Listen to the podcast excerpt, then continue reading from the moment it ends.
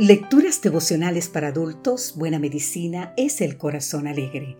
Cortesía del Departamento de Comunicaciones de la Iglesia Adventista del Séptimo Día Gascue en Santo Domingo, capital de la República Dominicana. En la voz de Sarat Arias.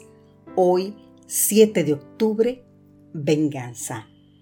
Podemos leer en el libro de Hebreos capítulo 10, versículo 30, pues conocemos al que dijo, Mía es la venganza, yo daré el pago, dice el Señor.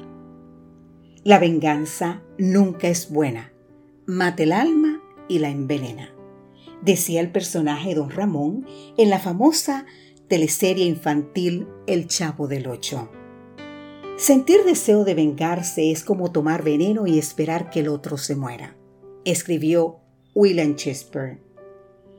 Aunque el deseo de venganza se equipara con un veneno mortal, desde otro punto de vista puede ser percibido como un modo de hacer equidad. En este sentido, la venganza equilibraría la balanza de la justicia. Como si al aplicar la ley ojo por ojo y diente por diente, que podemos leer en Deuteronomio capítulo 19 versículo 21, de alguna manera se compensara el mal sufrido. Simeón y Leví, los hijos de Jacob y Lea, pusieron en práctica dicha ley. Dina, la única hija de la familia, había sido deshonrada por el príncipe de Siquén, al tener relaciones sexuales con ella sin estar casados.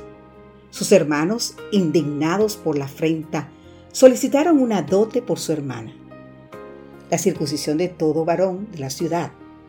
Siendo que el príncipe estaba muy enamorado, aceptó la propuesta para casarse con ella, sin saber que se trataba de un complot para quitarle la vida, en el momento que sintiera más dolor.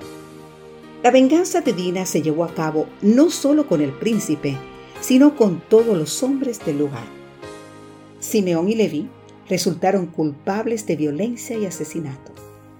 Entonces dijo Jacob a Simeón y a Leví, me habéis puesto en un grave aprieto al hacerme odioso a los habitantes de esta tierra.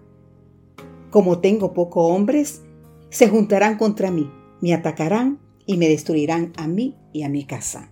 Podemos leer más sobre esta historia en Génesis capítulo 34.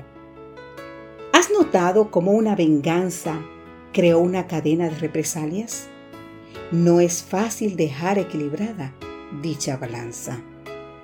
No obstante, la Biblia señala que debemos dejar la venganza en las manos de Dios. Mía es la venganza, yo daré el pago, dice el Señor. El Dios de la venganza hará justicia a su tiempo. Mientras tanto, dice Jesús, no resistáis al que es malo. Antes, a cualquiera que te hiciera en la mejilla derecha, vuélvele también la otra. Al que quiera ponerte a pleito y quitarte la túnica, déjale también la capa. Así podemos leer en San Mateo capítulo 5 los versículos 39 y 40. Es posible que el ofensor te haya deshonrado. Es posible que te haya quitado el sustento o el abrigo. Pero querido amigo, querida amiga, si te aferras a las promesas divinas, no logrará impedir que Dios mismo defienda tu causa. Amén.